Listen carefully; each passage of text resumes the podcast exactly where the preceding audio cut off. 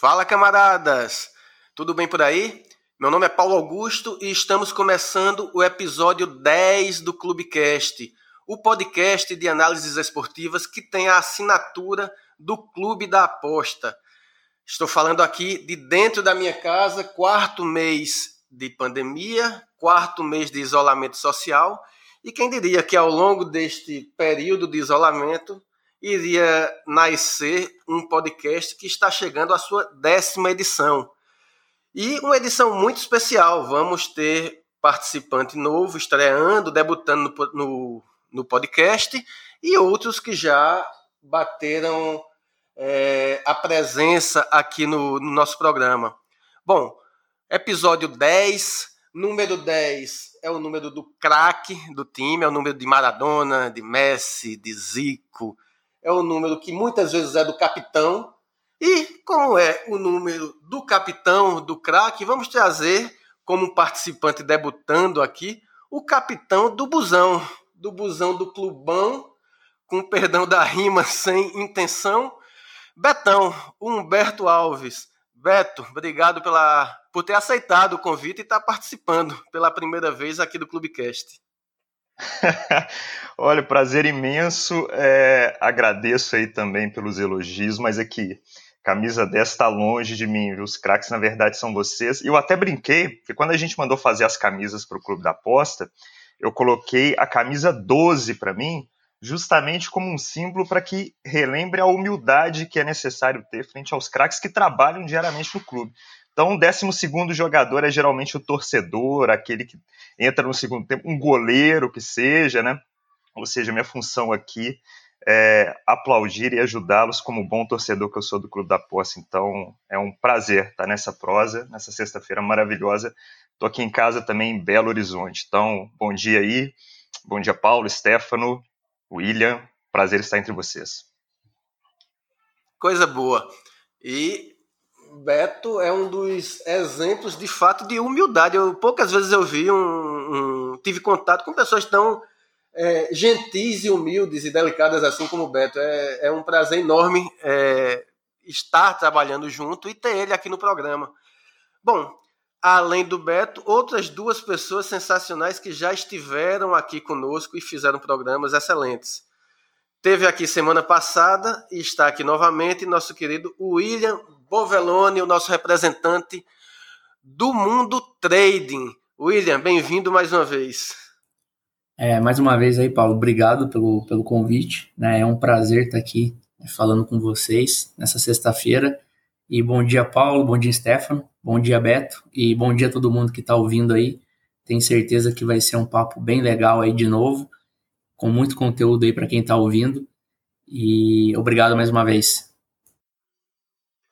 completando a escalação de hoje do Clubecast, temos o nosso Panther e produtor de conteúdo do Clubão, é, Stefano Bosa. Stefano, seja bem-vindo mais uma vez. Bom dia, Paulo. Bom dia, Beto. Bom dia, William. Bom dia a todo mundo que está nos escutando. Sempre bom estar aqui com vocês para falar mais, mais alguns assuntos bem bacanas. É, fiquei bem contente com esse convite. Espero que a conversa seja bem produtiva aí nessa próxima hora. Bom, e neste programa vamos fazer pela primeira vez um formato um pouco diferente, que na verdade vai ser uma tônica de alguns dos próximos programas, né?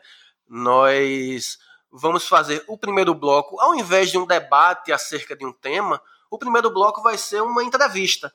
Temos um entrevistado, que é justamente o Humberto Alves, o Betão, é, como um dos pioneiros no, no que se refere à produção de conteúdo sobre apostas esportivas no, na web, né?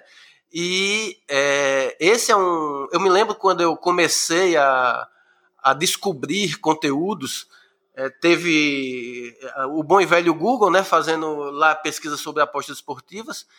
Eram muitos, eram, eram poucas as opções que a gente tinha disponíveis e um dos os primeiros conteúdos a que eu tive acesso foi justamente o, o do clube, né? E com vídeos que eram mais comuns assim de serem de a gente ver, vídeos produzidos pelo Beto, gravados por ele. Então assim, eu acho que ele tem muita coisa para falar desse desse começo da, da era do, dos conteúdos digitais sobre apostas esportivas, e esse vai ser o nosso primeiro bloco. No segundo bloco, voltamos a, ao modo tradicional do Clubecast, vamos os três ou os quatro debater questões relevantes referentes ao que vem acontecendo no mundo do esporte e das apostas, como, por exemplo, a final da, do Campeonato Carioca. Tivemos nesta quarta-feira, hoje nós gravamos na sexta-feira, sexta-feira 10 de julho. Na quarta-feira tivemos a decisão da Taça Rio e contrariando todas as previsões, o Fluminense acabou conquistando o título do segundo turno frente ao Flamengo e provocou uma final de campeonato contra o próprio Flamengo. E em meio a esta final do, do campeonato, o tema do nosso terceiro bloco é a, a, a briga pela transmissão. Né? Uh, tivemos a Flá TV transmitindo já uma partida, tivemos agora a Flu TV quebrando todos os recordes de audiência em live mundial e essa realidade, a gente chegou a tocar esse assunto sobre é, esse assunto no programa passado, mas essa realidade tá vindo para ficar, ela é boa para o torcedor. Vamos sem que nenhum de nós sejamos especialistas, vamos ver o que é que nós, enquanto torcedores, enquanto consumidores, qual a visão de cada um a respeito desse tema. É isso. Sejam bem-vindos. Está começando agora o episódio número 10 do Clubecast. Vamos lá, já é, mandando a bola para o Betão, para o nosso camisa 12, segundo ele próprio. Muito bem. Beto, quando, quando você. imagino que nas origens do Clube da Aposta era, era só mato por aqui, né? Nesse sentido, né, no que se refere à questão de conteúdo sobre apostas esportivas.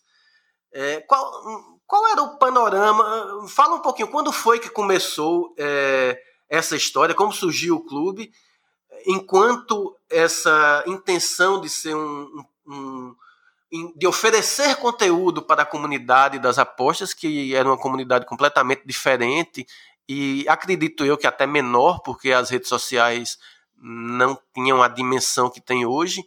Como é que foi esse começo? Como é que foi capinar isso daí para abrir espaço para um, uma vastidão, uma imensidão de conteúdos que a gente vê hoje? Bom, vamos lá, Paulo. Esse tipo de pergunta, cara, é um convite quase que irrecusável para ficar se vangloriando, batendo no peito, falando, nossa, lá em 2009 ninguém vislumbrava isso, eu fui foda pra caralho, fui lá e trouxe pro Brasil. Mas, para fazer valer aqui a atenção e o tempo de vocês, é importante que vocês saibam que eu não sou exemplo de quase nada. Viu? Boa parte das coisas que eu me orgulho na vida foi se você analisar. E se vier um historiador aí extremamente desocupado e quiser analisar minha vida, vai ver que foram várias sucessões de cagadas que deram no que deram. Então, tudo começou em 2009 e nessa época, galera, eu trabalhava num call center. Eu era aquele chato que ligava para os outros cobrando o carro ou a moto que eles não pagaram. Então vamos dizer que o William comprou o Celtinha dele financiado lá em 60 vezes, né? Pagou a primeira, pagou a segunda, na terceira e não pagou. Eu era o chato que lá e ligava para ele perguntando: "E aí, William, vai pagar?" Ou não vai. Mas eu era muito ruim naquilo, né? Eu não tinha tesão nenhum em fazer um negócio. E foi questão de tempo até chutarem minha bunda de lá, fui demitido. E aí, nessa demissão em 2009, o Vasco estava jogando a Série B, né? Aí eu lá, numa tarde desocupado, coçando o saco no sofá da minha mãe, estava assistindo Vasco e Fortaleza. Jogaço! Nossa! Jogaço. E aí tinha uma placa da Sporting Bet lá atrás, né, que era um dos patrocinadores e uma das poucas casas de apostas que tinha no Brasil em 2009. Aí eu olhei aquilo lá e falei, pô, bacana esse negócio. Eu tinha alguns amigos que jogavam poker, então a palavra bet, ainda que eu não tivesse um inglês muito bom na época, eu já sabia mais ou menos o que, que bet significava, né? Esporte e bet, então é apostar em esporte. Aí eu decidi acessar o site. Na época, galera, a Sporting Bet oferecia um bônus de dois reais só para você se cadastrar. Cadastrou lá, ganhou os dois contos. Não precisava depositar, não precisava inserir cartão de crédito nem nada. E aí, nessa época, tava rolando, sei lá, acho que era qualificatórias para para a Copa do Mundo e tava rolando dois jogos em especial, Brasil e Bolívia e Argentina e Peru. Aí eu peguei, né? Esses dois contos e todo brasileiro acha que é técnico de futebol, manja muito. Peguei um real e falei, pô, o Brasil não vai perder de jeito nenhum da Bolívia. Eu fui lá e coloquei um real na vitória, se eu não me engano, né, na vitória seca do Brasil. E depois, com o meu outro um real, eu coloquei na vitória da Argentina para ganhar do Peru no primeiro tempo. Né? Eu falei, porra, a Argentina vai massacrar. E aí eu pergunto para vocês, William, Paulo e Stefano, o que, que aconteceu com essas duas apostas? Eu acho que você ganhou. acho que Olha, achou, uh, achou bem errado, viu, Paulo? Perdi os dois contos na mesma hora, sabe? Então, assim, se eu posso dizer que a primeira cagada que aconteceu, a grande sorte da minha vida, foi ter sido demitido, a segunda foi ter perdido essas duas apostas. Porque existem alguns estudos que dizem que sempre que você tem uma primeira a experiência. Ainda, a, gente, a gente ainda vai chegar lá, mas essa foi sua primeira chorada na Kombi, né? Olha, eu posso dizer, tô, tô, antecipando aqui a minha chorada na Kombi, né? Não foi uma chorada barata, né? A do Roberto foi um pouquinho mais cara, né, bicho? Dois contos, acho que não dá muito para chorar, não. E ainda mais dois contos que me foram dados, nem eram meus. É, mas enfim, foi bom ter perdido essas apostas, porque a primeira experiência que eu tive com as apostas esportivas não foi algo que me trouxesse o vislumbre de dinheiro fácil, de que eu era muito foda, que eu entendia pra caramba de futebol e que tava ali o Eldorado prometido, sabe? Pelo contrário, falei, cara, se eu achava que o Brasil ia ganhar esse negócio, se eu tinha certeza que a Argentina também ia levar, então quer dizer que esse trem é um pouco mais difícil do que se imagina, né? E aí eu conheci as comunidades portuguesas, né? Na época os portugueses estavam sempre estiveram mais à frente, o mercado lá é muito desenvolvido. Então, e foram duas as comunidades que, que eu me inspirei bastante. Uma foi o Método Dinheiro, que eu acho que talvez nem exista mais. É, e teve a turma também do Aposta Ganha, e aí o que eu fiz foi tentar entender aquilo que era muito mal explicado. Eu tento me recordar naquele momento é, o tanto que era difícil entender os conceitos da Betfair, o que, que era um lei. Nossa, eu lembro de eu, sabe, indo em fórum, perguntando para a galera me explicar o que, que era lei. E assim, a maioria entendia, mas não sabia explicar. E aí o que eu fiz foi justamente isso, né? Peguei esse conteúdo, principalmente do método dos bônus, que era um, um, um método muito famoso no início da década de de 2010. Hoje já é mais difícil fazer dinheiro, mas naquela época não era tão é, difundido, então dava para fazer uma grana boa. E aí surgiu o clube, que foi, por assim dizer, uma cópia, mas com um pouco mais de, sabe, de, de explicação, trazendo um conceito mais simples, mas, se importando um pouco mais com a pedagogia do negócio. É, aí eu, eu, trouxe o clube para cá. Mas enfim, como vocês puderam perceber, é, foram uma sucessão de cagadas eu ter sido demitido, eu ter perdido os meus dois reais. Então, Paulo, se você colocar na chamada que o Clube da Aposta foi fundado por um desempregado, vagabundo incompetente, cara, não vai ser mentira nenhuma. Desempregado porque chutaram minha bunda, né? Vagabundo porque eu coçava o saco no sofá da minha mãe. Incompetente porque eu não consegui cobrar o valor do Celtinha do William e muito menos acertar duas apostas no Brasil e na Argentina, né? Então eu acho que seria uma excelente explicação.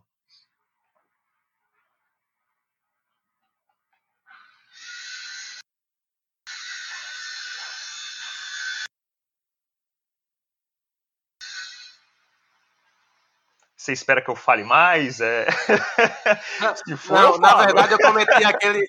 Na verdade, eu cometi aquele erro sensacional de falar sem desmarcar o microfone. Ah, tá bom. Eu falei, pô, eu já falei pra caramba e querem que eu fale mais, viu? Mas se quiser, eu falo. Inclusive, né, desculpa, eu esqueci de um detalhe muito importante. Aí eu chamei um amigo meu, que era desenvolvedor na época, eu tinha feito um curso de web design. Aí ele fez a primeira versão do site, Thiago, né? Tiagão hoje não trabalha com a gente foi seguir os caminhos dele na programação. E aí ele me ajudou com a parte de desenvolvimento de código e eu fiz a parte do design. Ficou uma maravilha, né? É, longe do belíssimo design que os nossos designers trabalham hoje, mas foi aí o surgimento da coisa toda. Muito bom. Stefano, fala aí, Stefano, o que é que Manda brasa aí pro Beto. Não, assim, primeiro que eu achei bem legal essa, o compartilhamento dele dessas duas apostas, que enquanto ele contava eu já tinha certeza que tinham sido perdidas pela própria narrativa, né? E que eu acho que eu concordo com ele no sentido de que quanto antes as coisas dão errado, melhor para o apostador, porque você aprende, né? Eu, eu, na, numa participação anterior contei da, da vez que tentei recuperar uma aposta num jogo do Barcelona e tomou 3 a 0 no primeiro tempo, enfim, você aprende mais rápido, é muito melhor do que você você começar ali a fazer coisas erradas e ganhar dinheiro, porque o, o ciclo para você aprender fica mais longo. O que eu queria perguntar para o Beto, é, contando já dessa trajetória toda, eu estava pensando, é, eu entrei para o clube em 2018, que é perto da história que iniciou em 2009, bem recente, mas eu já posso dizer que eu sou quase da velha guarda do, do clube, pela, pela quantidade de pessoas que chegaram depois de mim, e, e o crescimento foi muito rápido, né? Então a minha pergunta para ele é, primeiro, se ele tinha essa perspectiva de que o clube fosse ficar o que foi que é hoje, ou pelo menos algo próximo do que é hoje, que é uma, uma comunidade bem conhecida, né? Todo mundo do mundo das apostas sabe quem é o clube da aposta. E como é que foi a questão do preconceito? Porque a gente sabe que, que o Brasil é um país bem a, a, é, com bastante aversão assim ao, ao jogo de azar e as apostas esportivas, por mais que não sejam basicamente sorte e azar, elas são encaradas por quem não conhece dessa forma então, como que foi começar a contar para familiar, para amigo que estava com um projeto sobre apostas? Se foi uma recepção legal, se houve algum tipo de preconceito, enfim, como é que foi esse, esse crescimento do clube? Legal, bacana, Stefano. É, bom, eu entrei nas apostas em 2009 e o clube foi fundado em 2010, né? Assim, é, eu com os meus rasos conhecimentos da época, eu vislumbrava um, um futuro bacana para o clube, sabe? É, e fico muito feliz em ver que esse futuro, de alguma certa forma, se realizou. Hoje o clube tem aí quase suas 30 pessoas, um pessoal bacana pra caramba trabalhando nos mais diversos locais do Brasil, né? E aqui nesse podcast a gente consegue perceber isso com a diferença dos sotaques. Mas enfim, é, eu imaginava que sim, porque o brasileiro é fanático por futebol, né? Faz parte da nossa cultura, da nossa tradição e poder dar pitaco, a gente de uma certa forma sempre fez, né? Apostando cerveja no boteco, entre os amigos. Então eu imaginava sim que pudesse vingar. E na época eu acompanhava muito o mundo do poker e tinha uma dupla, se eu não me engano, de cariocas, é, Christian Cruel e Raul Oliveira, que faziam o Clube do Poker. E aquilo ali foi uma espécie de inspiração, sabe? Falei, poxa, Clube do Poker, Clube da Aposta, para vocês perceberem que não teve originalidade quase nenhuma. Mas de fato o que você disse é, é, verdadeiro. Assim, tanto no poker como nas apostas, o preconceito sempre existiu, ainda existe, né? Porque a gente tem vários casos de né, do avô que perdeu a fazenda numa mesa de poker, né? Tinha lá, sei lá, sua sua trinca de ases, aí saiu dois lá na última carta e perdeu a fazenda. Enfim, tem muita coisa no imaginário, né? Até porque a lei de 1945 também, que meio que proíbe as apostas no Brasil, ela surgiu também com um cunho muito religioso. Então, assim, o que a gente fazia é, quando estava lá na ceia de Natal, com os tios perguntando que diabo você faz da vida, é trabalhar com internet. Não, trabalhar com internet abraça muita coisa, né? E como a internet, na época, era vista assim, né? A coisa do futuro, né? Quando você fala com os mais velhos, você consegue meio que driblar o preconceito, né? Mas naturalmente, é, o clube da aposta ele foi até 2014, desculpa, até mais ou menos 2000, sim, até 2015, na verdade, ele era como um projeto secundário, sabe, Stefano? Eu trabalhava também com outras coisas para poder ter uma renda e tocar no clube, para me dar mais tranquilidade, porque se de fato eu ficasse tão somente no clube da aposta e com esse rótulo de apostador, é, os, almo os almoços dominicais iam ser insustentáveis, né, cara? É, William, manda brasa. Bom, é, aproveitando aí meio que um gancho da pergunta do Stefano, né? Eu já conheço o clube há um bom tempo, né? Eu já consumi, eu consumo, na verdade, conteúdo do clube desde 2015. É, eu comecei, entrei no trade, na verdade, em 2014, e no finalzinho de 2014 para o início de 2015 eu conheci o clube e agora aqui estando como fazendo parte dessa equipe, né? Que é, um, é algo muito legal. A pergunta que eu queria fazer para o Beto é o seguinte: como que surgiu essa parceria, né? Porque o clube, você falou começou em 2010, mas logo depois veio a questão do Murilo e o Tavares. Eu queria que você contasse uma curiosidade que eu sempre tive, né? E até legal agora ter é, essa questão de poder perguntar para você. Como que você conheceu o Tavares e o, e o Murilo e eles agregaram no, no, no clube? Legal, isso aí é uma pergunta bacana, que é bom que dá seguimento à cronologia do clube. Né?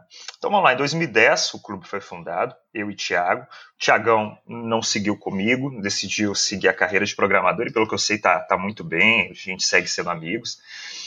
E aí é, o clube até então, é, ao, nesses primeiros anos, né, ele era um site muito pequeno, eu ia criando conteúdo nada em vídeo até então. Até que em dois, e trabalhando, né? É, na época eu trabalhava na Ambev, então trabalhava roteirizando a cerveja, o refrigerante da galera. Até que em 2012, um francês é, entrou em contato comigo. Ele encontrou o site do Clube da Aposta, né? Sebastian. Ele estava interessado em entrar no mercado brasileiro com o site apostasonline.com e estava precisando de alguém para ajudá-lo nessa empreitada. Né? Ele viu o site do clube, achou super bacana. Inicialmente, ele sim, simplesmente comprou publicidade lá. Na verdade, ele estava fazendo, William, o que você faz com vários outros sites, né? que são essas estratégias de aquisição, de SEO. Então, ele comprou uma mídia lá, uns artigos com backlink. E aí ele tinha falado que precisava de alguém né, para ajudá-lo nessa operação. Eu falei, cara, Tamo aí. Na época eu tinha sido aprovado na UFMG, é, é, não falei isso, mas a minha graduação é em administração. Então eu já estava querendo sair da UFMG, então ter um trabalho remoto seria maravilhoso, né? Eu ia conseguir meio que manter a minha renda enquanto eu estivesse estudando, principalmente que os primeiros anos da UFMG são pesados, né? É, um, é período integral, manhã e tarde, manhã e tarde, pau quebrando. Então eu comecei a trabalhar com o SEB, o francês, para o apostasonline.com eu trabalhava com a gestão de afiliados de lá. Então eu ia buscando novos parceiros que estivessem interessados em anunciar o apostasonline.com, comprava mídia, né? Enfim, fazia tradução de, de texto, porque o SEB era francês, apesar de falar um português muito bom, não era nativo, a gente sabe as dificuldades disso. Até que em 2014 teve a Copa do Mundo, sabe, William? E a Copa do Mundo foi o que esses gurus gostam de falar, né? A virada de chave. Porque, como eu estava aprendendo muito no Apostas Online sobre SEO, sobre, sobre inbound marketing, marketing de conteúdo, eu estava aplicando também no Clube da Aposta. Então, tudo que eu aprendi, eu aplicava. Aprendi e aplicava. E aí, o site do clube foi ganhando ranking, foi ganhando mais tráfego. E na Copa de 2014, ele gerou uma receita muito boa. Foi que eu percebi, cara, eu preciso dar mais atenção ao clube. Tentei chamar um colega de faculdade para trabalhar comigo, à época não deu certo, ele também percebeu que não era a praia dele. E aí, numa dessa, um dos dias aí de trabalho que eu tinha que aceitar as afiliações, né, porque como eu geria a parte de afiliações, as pessoas também entravam em contato com o site e enviavam um formulário, né? Olha, eu tenho esse site aqui, eu quero é, ser afiliado do Apostas Online. E aí eu vi o Murilo Andrade, né, de Betim. Pô, sou de Belo Horizonte, Murilo Andrade de Betim, tá criando um site também que parece ser uma abordagem parecida com o Clube da Aposta, vamos conversar com ele, né? Não deu certo com o Lucão, quem sabe não dá com o Murilo. Chamei ele para bater um papo, ele gostou na hora, né? moleque novo também, cheio de vontade, né? É, e aí o Murilo foi o primeiro sócio assim do Clube da Aposta em 2014. A gente começou a gerar conteúdo, né? E aí percebemos que o nosso conhecimento em trade esportivo não era bom bastante. Foi então que tinha um, um barbudo do Sul que fazia um conteúdo muito honesto, muito alinhado com os valores que a gente carregava no Clube da Aposta, que era o Roberto Tavares, né? Descendo o pau, descendo o pau no. Eu posso falar nomes aqui, ô, Paulo? Como é que é, cara? Se não desbloquear o microfone, eu vou falar. Ah, eu até imagino quem seja. Censura. Ah, descer Paulo Juliano Fontes e no, e no investimento futebol, né? Tanto que o curso prometia e oferecia muito pouco. E aí a gente gostou da abordagem dele. Era um vídeo que tinha muitas visualizações, né? O dia de trade lá no YouTube. E aí juntou a fome com a vontade de comer. Precisávamos de um especialista em trade esportivo. E o Robertão entrou e, nossa, vestindo a camisa, entregando bastante. Foi um, um, casamento maravilhoso. E o resto é história, né? A partir das necessidades e das demandas que foram surgindo do clube, a gente foi chamando novas pessoas, contratando, né? Até que chegaram aí vocês, meus queridos. Roberto, e diga uma coisa, e tudo começou com você, como você falou, você fazendo aquelas duas apostas de um real na Sporting Bet, né, no jogo do Brasil e no jogo da Argentina. É, após todo esse tempo, o clube, você criou o clube, o clube cresceu, surgiram outras demandas. É, como ficou o Beto apostador? Ele ficou bem para trás, viu, Paulo? Porque o que acontece é que com o crescimento do clube, e naturalmente com as tarefas que vão surgindo, é preciso você meio que departamentalizar e especializar a empresa para que ela possa responder melhor a esses, né, essas demandas do ambiente. E aí, né, eu, graduado em administração, na época graduando, já tinha feito um curso técnico em gestão de negócios no Senai em 2010. Então acabou que a parte da gestão ela sobrou inteiramente para mim, né? É, me faltando tempo para poder, de fato, seguir apostando. Mas, nesse meio tempo, eu desenvolvi uma paixão muito grande pela estatística, pela ciência de dados, pelo aprendizado de máquina. Então, eu tenho, eu venho, então, é, mais nos bastidores, desenvolvendo essa parte de modelagem de dados para poder trazer boas informações para tomada de decisão tanto dos nossos Panthers como dos nossos traders. E boa parte desse trabalho vocês conseguem ver agora na Betfellows, né? Que até um tempo atrás estava bagunçada, nossa, a gente estava apanhando muito, mas nesses últimos meses ela tem dado uma resposta muito boa. Então eu tenho ficado mais nos bastidores, sabe? Inclusive, ô, Paulo, eu tenho que te agradecer imensamente por esse convite, cara, porque eu não lembro a última vez que eu gravei um conteúdo, sabe? Ainda mais nesse período de pandemia, cara, né? Que a gente mal conversa com alguém. Se não fosse, sei lá, as reuniões, convites como esse, a minha esposa que me aguenta aqui, nossa, eu acho que todas as minhas habilidades sociais já teriam sido drenadas, rala, estaria balbuciando alguma coisa próxima ao português aqui para vocês. Então é isso, eu tenho ficado mais com a parte burocrática, administrativa e também programando, programando bastante junto com o pessoal lá de desenvolvimento de ciência de dados. Então foi muito bom ter saído da minha bolha aqui hoje.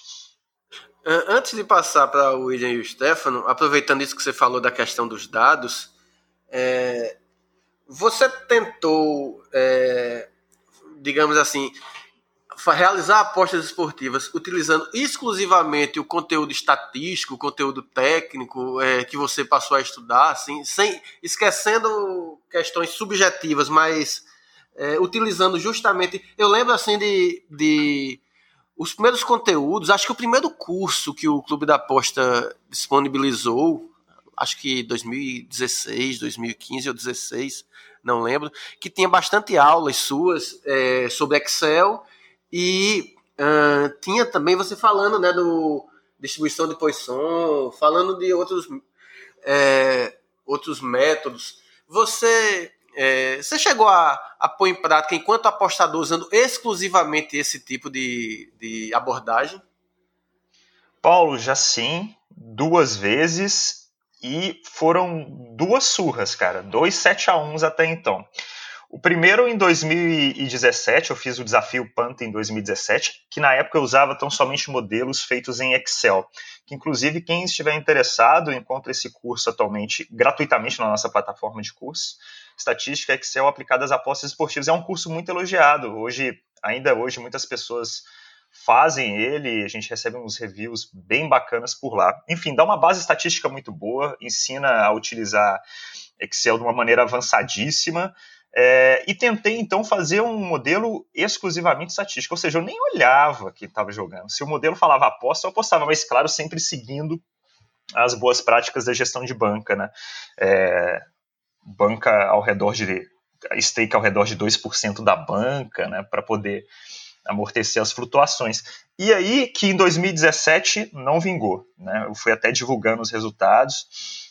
fui tentando fazer acertos, não deu certo. E aí eu fiz uma pausa porque o que eu percebi é que eu estava fazendo muita gambiarra, sabe? O Excel é muito bom para determinadas análises, principalmente análises mais rápidas ou cujo conjunto de dados não requer muita automação e é um conjunto também limitado, o Excel funciona bem. Mas na hora que você precisa automatizar, ou seja, você precisa é, puxar o dado, trabalhar e limpar esse dado, desenvolver um algoritmo para que ele cuspa para você uma predição, o Excel já começa a se tornar muito demandante, fica muito difícil. E aí eu aprendi Python, que é uma linguagem de programação muito utilizada para ciência de dados.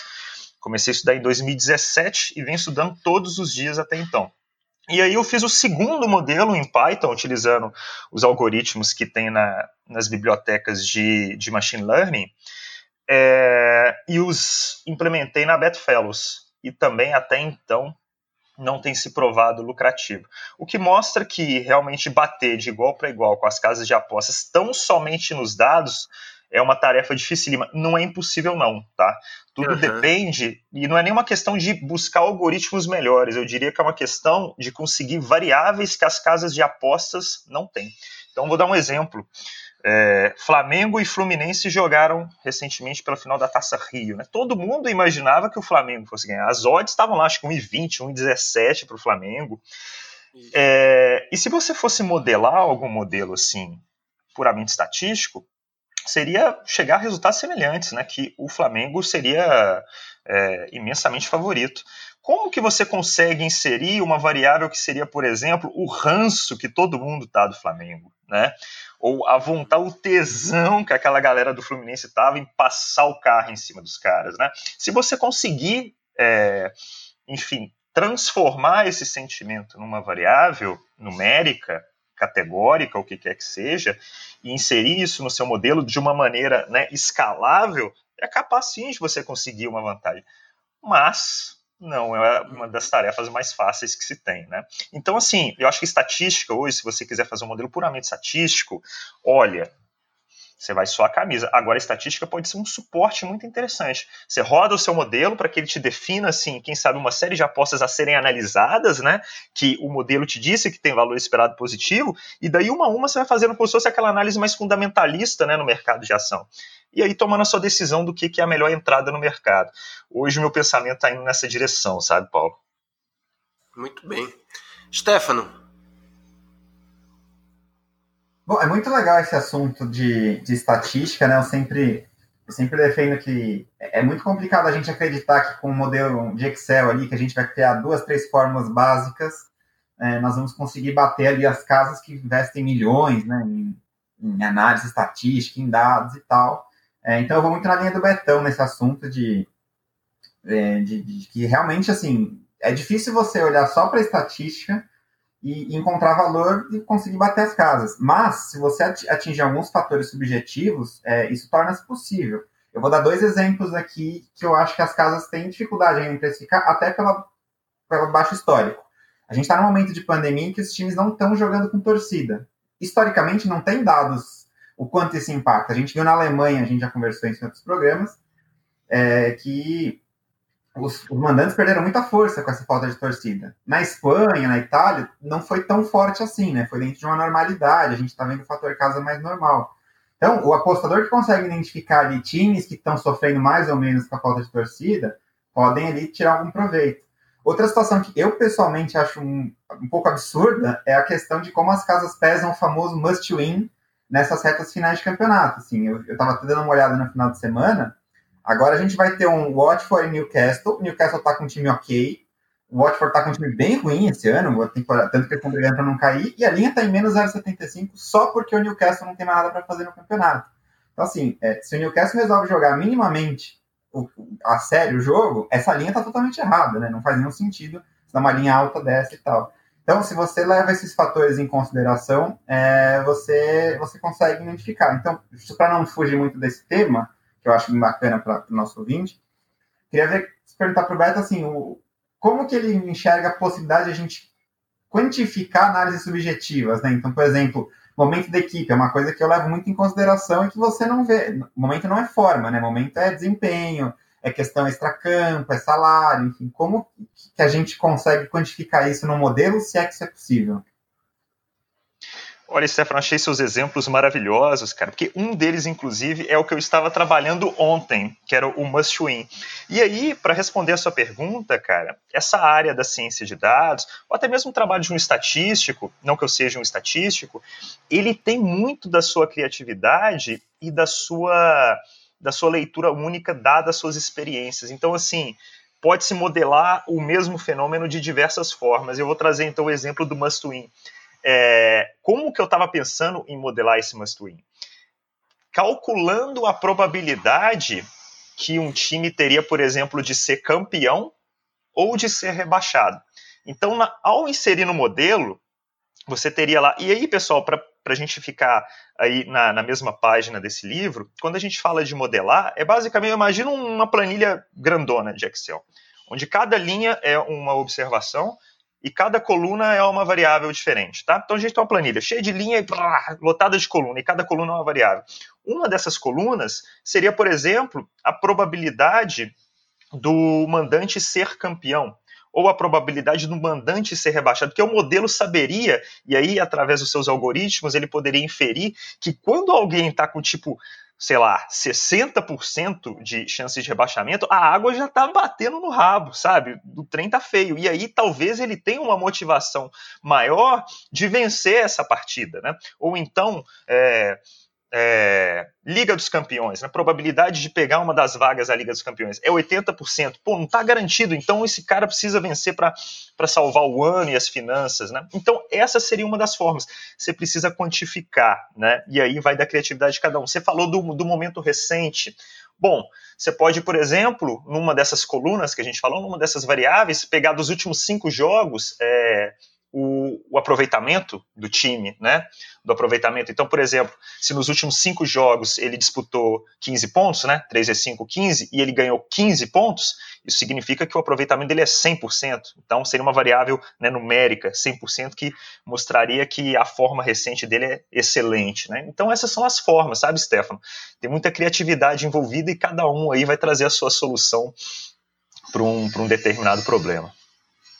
É, uma da, das variáveis que o Stefano colocou, que eu acho que eu até entendi como ele quis dizer, foi usando, por exemplo, nesse exemplo do Beto, dos últimos cinco jogos, você vence os cinco, soma 15 pontos. Porém, quando você assiste aos cinco jogos, você fica com aquela sensação que o time está ganhando, mas cambaleando, sem jogar tão bem e você sente que a qualquer momento esse time vai perder e quando perder um jogo vai entrar numa, num, num desempenho ruim. Esse é um ponto, né, Stefano? É muito do. Você vê que você tem o resultado, mas o futebol que o time está jogando não justifica tanto aquele resultado e você sente que em algum momento aquilo ali vai mudar, né? É, não, exatamente. É que às vezes a gente vai aqui no, no dia a dia, tá tão acostumado com os termos, esquece que quem está ouvindo às vezes nem, nem é Panther, não sabe o que a gente está falando. Mas basicamente assim, forma é resultado. Então, como o Beto falou, pô, o cara jogou cinco jogos, ganhou cinco, excelente a forma. Mas aí você vai ver, pô, num jogo foi um gol aos 45 do segundo tempo, depois de tomar duas bolas na trave. No outro jogo teve um pênalti altamente discutível e o adversário teve, sei lá, 70% de posse e amassou. Então, isso é o que a gente chama de shape, né? Que é o desempenho. Então, são coisas diferentes. Você pode ter uma sequência de cinco vitórias e um jogo horroroso. A gente teve um exemplo, acho que no. Acho que foi 2017, Teve uma sequência que o Corinthians conseguia os resultados, mas assim, sempre no finalzinho, né? Sofrendo e tal. Então, isso tem que estar tá quantificado na, na, na, nossa classificação. É, e, de certa forma, não que as casas não possam fazer isso. Eles têm lá os dados estatísticos, mapa de calor, tem um monte de ferramenta hoje em dia para fazer isso. Mas essa já é uma análise mais subjetiva, né? O que é jogar bem? O Barcelona jogar bem é ter 70% de posse? 70% de posse do Barcelona é o que a gente espera, né? É, é o mínimo que você vai imaginar num jogo do Barcelona contra um time, sei lá, como o espanhol, que foi agora recentemente, que é um time que está brigando para não cair. É, isso não é suficiente para você dizer que é uma, um bom desempenho do Barcelona. Então, esses fatores subjetivos, na minha opinião, são o que a gente pode pegar para tentar encontrar o valor que pode ser alguma falha das casas. Porque, assim, em termos estatísticos, como o Beto já, já comentou e tentou na prática, é muito complicado. Você citou esse exemplo do Barcelona e o Barcelona, na verdade, ele não só enfrentou e venceu, como o Barcelona rebaixou o espanhol, né, com, com a vitória. Isso me lembrou o Campeonato Brasileiro de 2012 da Série A, onde o Náutico conseguiu duas conquistas no mesmo jogo. Na última rodada, Náutico Esporte, o Náutico, se vencesse, não seria rebaixado e rebaixaria o esporte. O Náutico venceu por 1 a 0 eu acho que eu comemorei mais esse dia do que qualquer título pernambucano que o Náutico tenha conquistado até hoje. ah, cara, isso também, eu sou atleticano, me lembra a Libertadores do Cruzeiro de 2009. Nossa senhora, foi bem semelhante, viu? William, uma última pergunta para o Betão antes da gente fechar esse bloco e ir para o falar de Flamengo, Fluminense e confusão de televisão. Maravilha. É, o Beto, tem uma pergunta, né, já é, dando meio que uma continuidade no assunto que a gente estava discutindo aí em relação a estatísticas, que é o seguinte, é, eu sou um pouco conhecedor também, principalmente você citou a linguagem Python, né, eu estudei, né, formei em análise de sistemas, eu estudei Python, meu TCC na época da faculdade foi um sisteminha feito em Python, uma linguagem muito legal, conheço um pouco de estatísticas, né, porque na faculdade de TI a gente estuda o básico né, da estatística, então na época eu estava até conhecendo o trade, né, eu já fazia trade, eu estava tentando conciliar algumas coisas que eu aprendia na faculdade, né, na, na matéria de estatísticas, com o trade. Uh, algumas coisas, né, para mim, não fazia muito sentido, porque a gente sabe que o trade ele é mais. O trade não, ah, perdão, a, a estatísticas, eu creio que, na minha visão, ela é um pouco mais voltada para o Panther do que para o trade. Né, o trade a gente é, trabalha mais em live, então, na minha opinião, não faz tanto sentido ficar olhando para a estatística, é mais ali principalmente quem usa estratégias mais a favor de bola parada, enfim, é, back a quem está jogando melhor, e algumas outras que depende do jogo estar tá em live. A minha pergunta é o seguinte: a gente sabe que no Panther, né, a estatística, ela, em alguns pontos, ela ajuda muito, mas na minha opinião, ela também atrapalha. vou dar um exemplo. Uma vez teve um amigo meu que ele estava conhecendo as apostas, né? E ele queria fazer um back uh, uh, no City. Né? Eu não me lembro o jogo, mas eu lembro que o City ele vinha de, de cinco, é, cinco ou seis, se eu não me engano, vitórias consecutivas em casa, né? E ele falou, cara, é impossível o City perder esse jogo, porque você olha aqui na estatística, o City é, não, não perde nos últimos cinco, seis jogos. Só que assim, naquele jogo, o City entrou meio estranho. Acho que depois entrou com o time reserva, não me lembro exatamente. Mas se você olhava na, nas estatísticas, o City tinha tudo para ganhar, tanto que a odd dele estava, se eu não me engano, muito baixa, 1,20, 1,25. A minha pergunta é o seguinte: até que ponto que você acha que a estatística, se ela pode atrapalhar nas apostas, se é que podemos dizer que ela atrapalha, mas é, você acha que assim, em algum momento, principalmente o apostador que está iniciante, se ele se basear só, só pela estatística e não também olhar o momento do time, que às vezes o time vem numa estatística, olhando estatisticamente muito bem, só que por algum motivo ah, aconteceu alguma coisa, não sei, algum racha no elenco, salário atrasado, enfim, algum fator externo que pode afetar. Você acha que a estatística, para quem está iniciando, ela pode atrapalhar se ele se basear só pela estatística? Olha, William, eu acho que essa pergunta que você faz complementa muito o que o Stefano disse é, agorinha pra gente, sabe? Porque tem coisas que são muito difíceis de quantificar, né? Por exemplo, racha no elenco, né? Como é que você vai inserir isso, né, numa variável numérica? Sei lá, fazendo um exercício tosco, você teria que chegar em todos os jogadores, sei lá, do Botafogo, né? E de 0 a 10, quanto que você tá feliz, meu filho? Aí vai falar 7, o outro 6. Aí você tira uma média, e aí, se essa média tá baixa, você sabe que é um racha. Não, não é possível fazer isso, né? Mas é um convite também para que se descubra como ser feito. Né? Talvez você possa desenvolver um, um, algoritmo de análise de sentimento, por exemplo, que é também uma das áreas da inteligência artificial. E aí você né, faz um, um, um crawler para pegar as notícias do G1, né, o do Globoesporte.com, do Botafogo, e aí sai analisando qual que é o sentimento, né, se é um sentimento de alegria, de tristeza, de otimismo, né, de pessimismo, e aí você insere no seu modelo. Enfim, é dificílimo, é muito difícil. Então é nesses momentos né, que realmente essa análise mais subjetiva ela joga a favor do apostador, porque as casas de aposta têm muita dificuldade de objetificar isso. E quando você passa a trabalhar com isso, que você vê, cara, nossa, é uma pica danada conseguir fazer isso. Mas você falou sobre a questão da estatística atrapalhar ou ajudar. É muito importante, sabe, William? eu acho que tem dois valores que vão nortear a vida, principalmente do Panther, mas também, é, imagino, a vida do trader, que é o primeiro é o valor esperado e o segundo é a gestão de banca. Porque o lance é o seguinte, você pode ver todas as estatísticas, você vê lá a estatística Flamengo e Fluminense, né?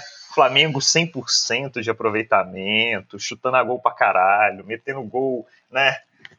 Adoidado e tal. Você fala, cara, vai ser um atropelo. Mas se você pegar todas essas estatísticas e disser que a probabilidade do Flamengo ganhar é de 80%, qualquer odd abaixo de 1,25 não tem valor, né? Porque a odd justa para um evento de 80% é 1,25.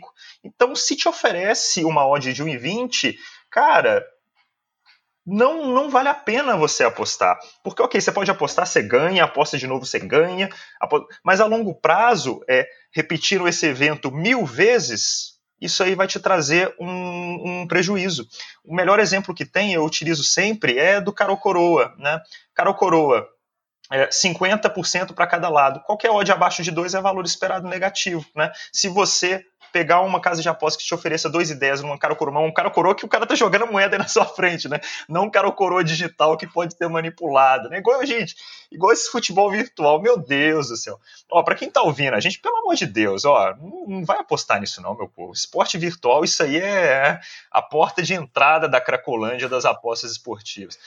Mas enfim, então, cara coroa, é dois ideias? Cara, pode pegar essa aposta para você com uma boa gestão de banca em N lançamentos você vai ganhar dinheiro, porque a matemática vai se fazer valer, você vai estar tá pegando uma odd de mais valor maior do que seria a odd justa para um evento de 50%. E no trade esportivo, William, um, o, o, Robertão, no, no seu bootcamp, a gente está tendo um bootcamp agora de, de trade na Betfair, que inclusive também está abrindo vaga para o curso do EV+, que ficou um curso muito bacana, e quem está nos escutando e ainda estiver no prazo de né, se inscrever no curso, deem uma olhada, que eu acho que vai ser um curso fantástico e vai ser um divisor de águas para quem está estudando trade esportivo. O Robertão, ele já trouxe um conceito que a gente vai tentar aplicar nos próximos meses, que é de valor esperado no trade esportivo também. E aí eu ainda não pensei nisso, tá? Então pode ser que o que eu vou falar aqui tenha um detalhe desconexo, fale alguma merda. Mas a, a ideia é basicamente o seguinte: vamos pegar um, um mercado de match odds, né? Um x2. A cada instante, você tem uma escolha a fazer. Quer dizer, você tem três escolhas possíveis de fazer. Né? Apostar no mandante, apostar no empate apostar no visitante, talvez até uma quarta, que é não fazer absolutamente nada. Mas vamos nos até essas três, né? Três portas na sua frente: mandante, empate e visitante. Para você saber se cada uma dessas portas é interessante, ou seja, tem valor esperado positivo, vamos pegar, por exemplo, a porta do mandante. Como que seria o cálculo disso? Se você aposta no mandante, o que, que pode acontecer? O mandante pode fazer o gol, isso é maravilhoso para você. É, nada pode acontecer, né? Então você aposta e passado, sei lá, cinco minutos, nada acontece. E, ou então o mandante toma um gol. Para você saber o valor esperado, o valor esperado disso aí, é um cálculo probabilístico, onde você vai calcular qual que é a probabilidade do mandante fazer um gol, vezes o lucro que você teria com isso, mais a probabilidade de não acontecer absolutamente nada e qual seria o lucro ou prejuízo que você teria com isso? Digo lucro ou prejuízo porque dependendo do andar da partida, é, você pode ter um lucro, né? Porque se o mandante já está vencendo a partida, com o tempo a odd dele vai, vai caindo, vai se tornando mais provável dele ganhar essa partida. Mas, por fim, a probabilidade dele tomar um gol vezes o prejuízo que você teria com isso. Se essa equação toda dê um resultado positivo, é uma entrada de valor esperado positivo. Se não for, fica quietinho no seu canto e não faz nada. Então, essa é uma forma diferente de poder trabalhar o trade esportivo. E talvez, sabe, William, seja isso que os traders fazem de uma maneira inconsciente. Né? Claro que eles não fazem equações e nada, mas eles já têm, através da experiência, do pragmatismo, de ter feito várias e várias e várias partidas, eles já entendem que aquele momento ali é um momento interessante para entrar. E aí, nós aqui, né, do nosso lado, né, usando Python, usando R, usando as tecnologias possíveis, tentar quantificar esse sentimento e essa experiência que eles, que eles têm, entende? Não sei se eu consegui responder bem sua pergunta, mas é o que eu penso. Não, respondeu sim.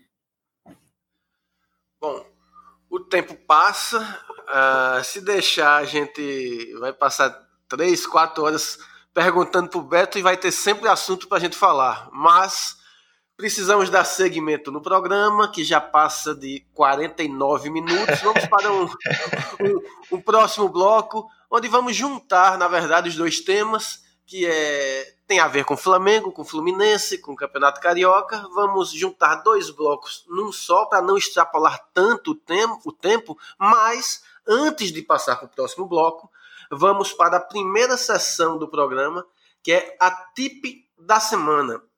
Lembrando que a tip da semana ela tem o patrocínio da 188bet. A 188bet é uma das principais casas que atuam no mercado brasileiro, sempre oferecendo odds extremamente competitivas. E agora, com o retorno das competições estaduais e em breve do Campeonato Brasileiro, da Série A, B, C e D, a 188bet ela é uma excelente opção para você realizar seus investimentos. Caso você ainda não tenha conta, basta clicar no link que está na descrição do episódio ou então acessar é, através dos links disponíveis no Clube da Aposta e aproveitar o bônus de até 200 reais no seu primeiro depósito. Dito isto, vamos para a tip da semana. Beto, você tem uma tip da semana? Olha, de tudo, eu percebi que o que você acabou de falar, oh, vamos mudar de quadra aqui, é uma cutucada muito sutil de Beto. Cala a boca, você tá falando pra caramba. Inclusive, ah, eu acho que você tinha que ter passado a bola para os demais, né, cara? Porque para dar oportunidade de fala para isso também. Mas já que eu já tô aqui, eu vou dar a minha tip da semana e é a sugestão de um livro que já que eu falei o tanto que o acaso, o aleatório foi extremamente influente na minha vida, e não só na minha vida, se vocês aí que estão ouvindo pensarem bem, vocês perceberão que né, episódios, um detalhe que aconteceu ou deixou de acontecer, fez uma mudança tremenda na vida de todos vocês. Então eu gostaria de recomendar O Andar do Bêbado. É um livro que eu li em 2016 e nossa, que livro fantástico que foi, viu?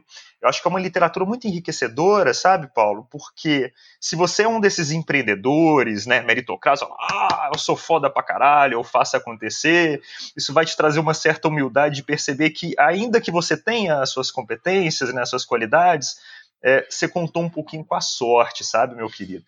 E também trazer alento para aqueles que se julgam mais fracassados. Né? Falar, ah, ó vida, ó céus, nada deu certo para mim, né? Não necessariamente tenha sido tão somente, né, culpa das suas incompetências, né? Às vezes a sorte não sorriu para você, é, infelizmente a sorte às vezes não sorri para muitas pessoas. Então fica aí essa recomendação o andar do bêbado, eu imagino, eu imagino, imagino porque eu não lembro muito bem, em 2016 já esqueci quase tudo, mas eu imagino que possa ser uma literatura importante até para os apostadores, que traz um pouco essa aleatoriedade da vida, e aí é um convite para fazer uma ponte para as apostas esportivas. O Andar do Bêbado, então, meu queridíssimo Paulo, é a minha recomendação.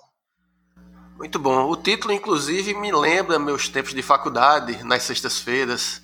Assim, eu costumava. Eu costumo me, me lembrar. Quando eu me recordo daquela época, eu me espelho um pouco no título desse, por que será, né? Tal, talvez pelo vasto estudo que você teve no campo da matemática, né, Paulo? Com certeza. pois é. O Stefano Bosa. Stefano, qual é a sua tip da semana? Paulo, minha tip da semana já teve um spoiler aí do Betão, que é o, o EV+, né? O, o, treinamento avançado do Clube da Aposta, sem clubismo, mas é um, é um treinamento muito bom. É um conteúdo que realmente, para quem quer, quer subir usando o termo da moda, outro patamar de, no seu trade, é, é uma oportunidade única, porque além das aulas, o, um grande diferencial é, é, o trabalho em grupo, né? Que, que leva muita gente a, a, conhecer pessoas que trabalham de maneira parecida, trocar informação, e, e, e tem um valor assim imenso para quem fizer. Então, lembrando que as inscrições ainda estão abertas, né? Mas vão, vão fechar em breve. Então, se você tem aí alguma, alguma vontade de, de estudar mais, estar tá junto de pessoas que realmente são lucrativas nesse mercado, enfim, pegar aí dicas avançadas, essa é uma bela oportunidade. Então, é, tem link lá no, no site do clube, enfim, tem as lives para você conhecer um pouquinho. Os, os, conteúdos foram muito abordados, são cinco lives que estão lá no YouTube disponíveis. Então, essa é a nossa minha tip da semana, o treinamento TV mais para o trader esportivo. Lembrando que as inscrições estão abertas para você que está ouvindo esse episódio agora, em julho, no início, na primeira quinzena de julho. Caso você esteja, neste momento, maratonando a, o Clubecast lá em 2023, 2024, vendo os episódios anteriores, provavelmente pelo menos este curso já não vai estar mais disponível para você. Bem lembrado, a gente esquece um pouco da temporalidade do podcast, né? Mas é bem boa observação. William, qual que é a sua tip da semana? Bom, a minha tip da semana é para quem tá, tá começando no trade hoje há um tempo aí, tá, tá batendo cabeça. Uma coisa que me ajudou muito foi é não querer fazer muito, é definir um método e seguir esse método, né, um mercado mais especificamente. Porque eu fazia under, fazia over, fazia corrente score, é, fazia back, fazia lay, tentava fazer de tudo. Né, fazia de tudo e não fazia nada ao mesmo tempo, porque eu ficava sempre, tent... eu queria ganhar dinheiro com todos os mercados. Então, o que mudou muito para mim foi, quando eu comecei a ser lucrativo, foi o seguinte, ver o que eu gostava, né, na verdade, qual estratégia que eu me adaptava mais, que dava certo para o meu perfil. E aí eu comecei a fazer sempre é, essa estratégia. Parei de ficar. Uma hora fazia over, uma hora fazia lay, fazia é, é, over limit, fazia under limit. Não, não tinha um padrão. Tava sempre forçando a entrada e fazia muitos jogos. Então eu diminui o número de jogos, comecei a fazer menos jogos, mas com mais qualidade, que nem sempre quantidade é, é o segredo, né? Tem gente que acha que para ter sucesso é fazer muitos jogos, mas não é. É melhor fazer menos com mais qualidade e ter um método definido, uma estratégia definida. Então foi uma coisa que me ajudou muito porque eu fiquei, na verdade, tô desde 2014, mas nos primeiros anos eu ficava batendo muita cabeça, né? Fazia muito seis por meia dúzia. Ganhava numa semana, devolvia na outra para o mercado. Ganhava numa semana, devolvia para outra no mercado. Então, quando eu parei de ficar fazendo muito mercado e foquei na estratégia que mais dava certo para mim e, e mais qualidade, não quantidade, foi aonde que daí as coisas começaram a acontecer. Então, talvez aí para quem está ouvindo e está batendo cabeça, é, seja uma dica importante.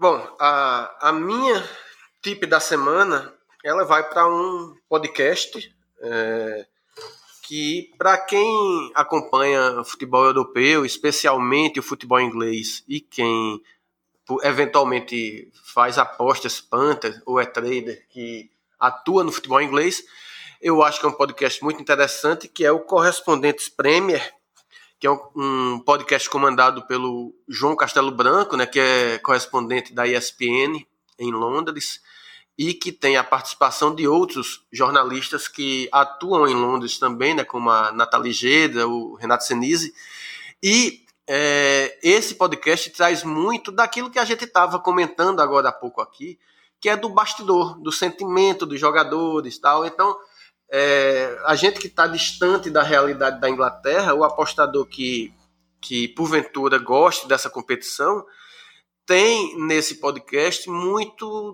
desse bastidor, da, entrevistas com, com jogadores, o sentimento deles, o, o que está em crise, o que não está, o que é que se fala pela imprensa inglesa.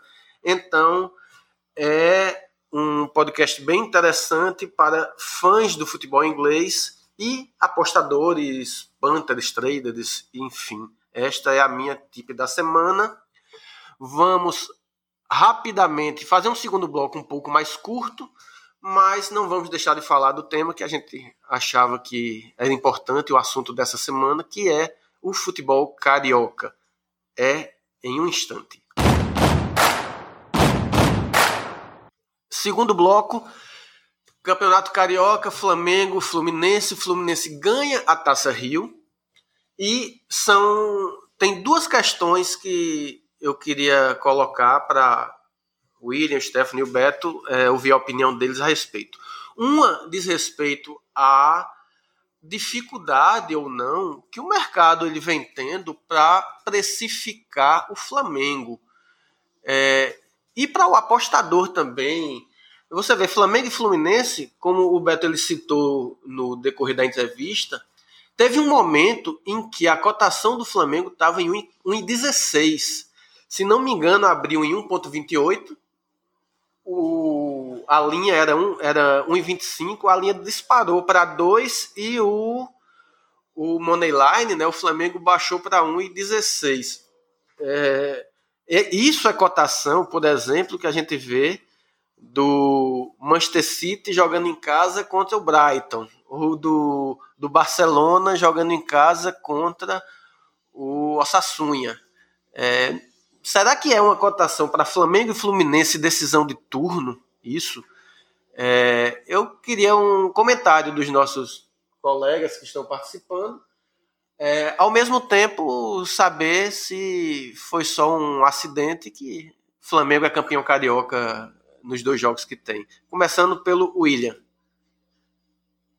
Então, eu acho que uma coisa que, que também é um fator que geralmente a gente tem que levar em consideração é que final, às vezes eu já vi, a gente já vê que tem muito time pequeno que às vezes dá trabalho para time grande, né? Vou dar um exemplo aqui que não é final, mas foi semifinal. Em 2012, que o Santos foi campeão do Campeonato Paulista, né? Neymar estava no auge, né?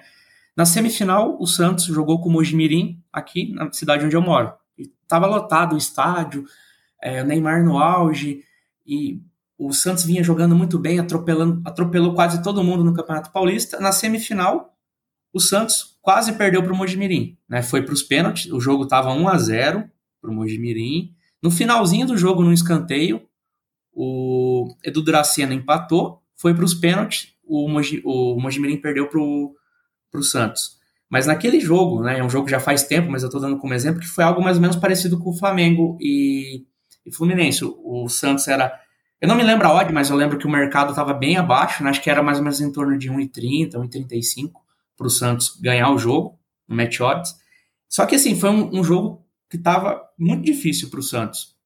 Só que olhando estatisticamente, o Santos estava muito, muito, muito melhor. Pelo, não só pelo aspecto, né, o time jogando muito bem, cheio de estrela, é, aquela, tinha aquela, aquele trio ali, né, Neymar, Ganso e Gabigol, que estava voando. Só que, quando a gente fala também do... Na minha opinião, quando a gente chega numa final, às vezes um time menor, ele se motiva também, né? Ele entra um pouco mais motivado, o pessoal se motiva muito. Então, eu acho que é complicado precificar, porque final, né, a gente sabe que às vezes o time que está melhor acaba perdendo, principalmente por uma bola. Né? Às vezes tem aquela bola lançada, o zagueiro sobe e faz o gol. Aí o time se retranca e o outro time tem dificuldade para entrar. E aí vem a pressão, jogando contra o tempo, né? Tá chegando próximo do jogo, você precisa empatar para levar para os pênaltis. Então, assim, por si só, eu já acho que é, eu geralmente não opero mais em final, porque eu já tive muito head. Né? Eu não opero mais porque às vezes eu acho que final, independente de ser Campeonato Paulista, Copa do Brasil, Copa do Mundo, final por final, é, às vezes a estatística é complicado se basear, porque o pessoal às vezes joga por uma bola. Geralmente time pequeno ele joga um pouco mais fechado e busca aquela bola. Então assim, eu vejo que o jogo do Flamengo é o mercado precificou de acordo com é, o que o pessoal esperava. Inclusive a gente discutiu isso no último podcast, né? Eu falei que o Flamengo ia ganhar e a gente viu que foi diferente. Todo mundo concordou naquele podcast que o Flamengo ia ganhar a Taça Rio, mas a gente viu que se surpreendeu. Muita gente tomou head, né? Eu vi ao longo da semana aí na comunidade, lá no grupo do Facebook, da comunidade Trade Brasil, muita gente postando head nesse jogo, por conta de todo mundo estar tá convicto que o Flamengo ia ganhar. Mas eu acho que esse fator final também tem que tomar um pouco de cuidado. Eu não acho que o mercado precificou errado, né? Eu não acho que estava precificado, na minha opinião.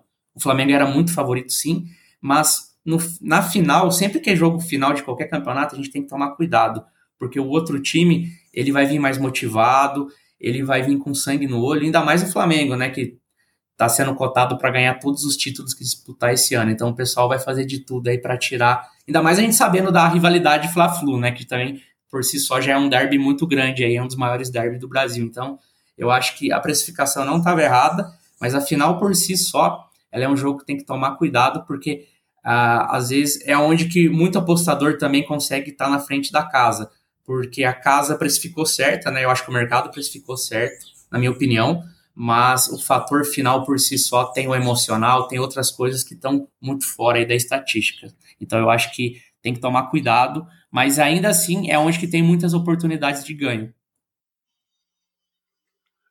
É... Stefano, você, você concorda é, com a avaliação do que o mercado precificou certo? Ou de repente, justamente esses fatores ser uma final de campeonato, ser um clássico. Não, acabou que a odd ficou esticada demais. O que é que você pensa? Bom, Paulo, eu acho que agora a gente vai acabar entrando um pouco no que a gente já discutiu ao longo do podcast, que é a questão do fator subjetivo. É, do meu ponto de vista, eu não acho que a odd estava errada se você olhar especialmente por fator técnico. O Flamengo hoje é realmente muito superior ao Fluminense, mas muito mesmo. É, então, se você for olhar, é, transformar essa, essa odd de, de, de match odds em handicap asiático, se eu não me engano, quando eu olhei, estava menos um e meio, que é uma diferença de dois gols para o Flamengo vencer o jogo, né? Para quem não, não acompanha handicap asiático. Me parece bem plausível que, tecnicamente, o Flamengo hoje tem time para ganhar por até mais de dois gols do que o Fluminense. Só que aí entra, primeiro, o fator final de campeonato, que o Williams estou muito bem, eu acho que é uma coisa que a gente não pode ignorar, e exemplos não faltam, né? A gente teve já o Santo André ganhando do. Santo André não, desculpa, o, Santo, o Ituano ganhando do Santos uma final, a gente tem os exemplos da Copa do Brasil do Santo André contra o próprio Flamengo. Então, assim, é, uma coisa é precificação, outra coisa é que aconteceu em campo. Então, esse é um primeiro fator. O segundo é que esse jogo em especial tinha também toda uma questão, além da rivalidade, além de ser uma final, a questão dos bastidores ali da transmissão, que depois a gente pode até abordar com um pouco mais de detalhes. Então, tinha um fator que não tinha como você colocar ali na, na precificação de maneira estatística, seria uma coisa mais subjetiva. Agora, o que eu penso é o seguinte: a precificação estava certa é uma coisa. Outra coisa é o cara que estava assistindo aquele jogo e tomou full head, porque assim, o jogo deixou muito claro que o Flamengo não vinha para o amasso.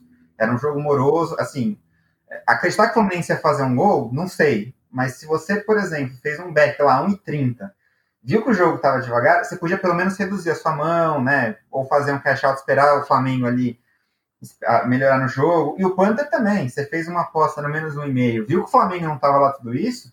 Pô, o jogo deu tempo ali, acho que 25 para 30 minutos. O Fluminense ainda tinha uma linha de mais um. Você poderia fazer uma proteção ali, reduzir um pouco a exposição e tal. Então, é, eu acho que são coisas diferentes, né? Você, como respondendo a sua pergunta de forma objetiva, eu acho que a precificação estava certa, eu acho que era aquilo mesmo.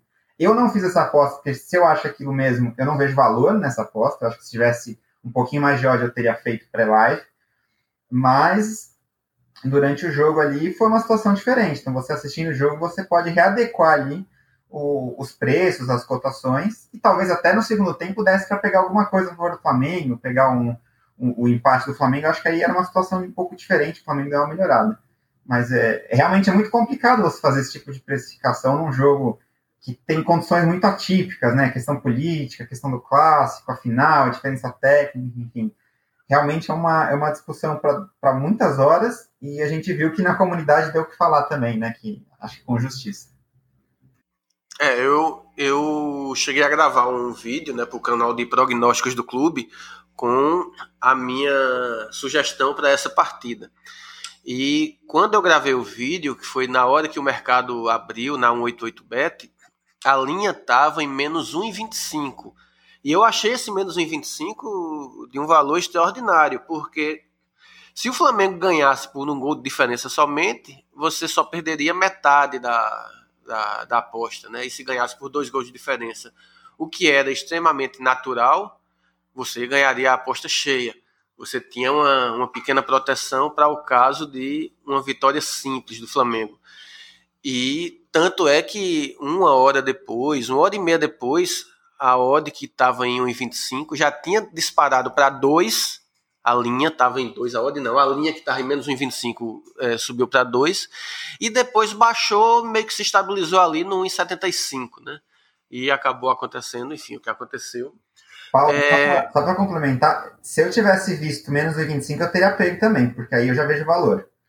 E uma, uma dica legal para quem está nos ouvindo é o seguinte: se você ainda está começando né, e não sabe se fez uma boa aposta ou não, um bom parâmetro é justamente esse. Você fez lá a sua aposta. Antes de começar o jogo, vê como o mercado terminou a linha. Né? Se você fez, por exemplo, menos 1,5 e ela abriu menos 1,25, você não pegou bem, porque essa linha baixou ainda. Então, quem está fazendo uma aposta na última hora está fazendo uma aposta melhor que a sua porque o mercado, apesar de ser, ser Panther, ele também é dinâmico, né? Ele, ele vai se ajustando conforme as pessoas apostam. E, e realmente foi um, foi um caso bem interessante até para estudo de caso. Isso. Beto, você. É, como é que você enxerga essa situação, essa questão, assim, do. Você acha que o mercado ele está a gente no Brasil, o Brasil sempre foi conhecido por ser o país cujo futebol é mais imprevisível, mais equilibrado. Pela primeira vez na história, eu acho, nos últimos anos, você tem um time com a superioridade técnica tão absurda em relação aos demais.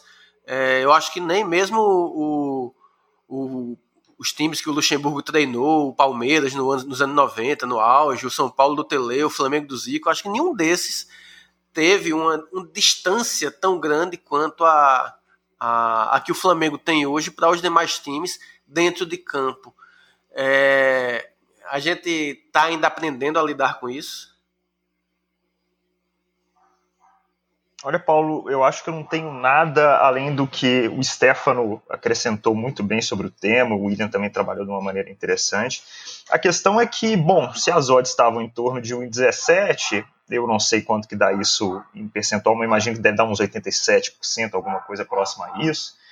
Então, a gente sabe muito bem que a cada 100 jogos, esperava-se que em 87 delas o Flamengo ganhasse, em 13 é, empatasse ou perdesse, né? Quis o destino que essa fosse uma dessas 13 partidas, né? O problema é que partida de futebol não é dado que você consegue rolar toda hora, né? Rola ver a ah, Flamengo, ah, rola mais uma, Flamengo, ah, rola mais uma, né?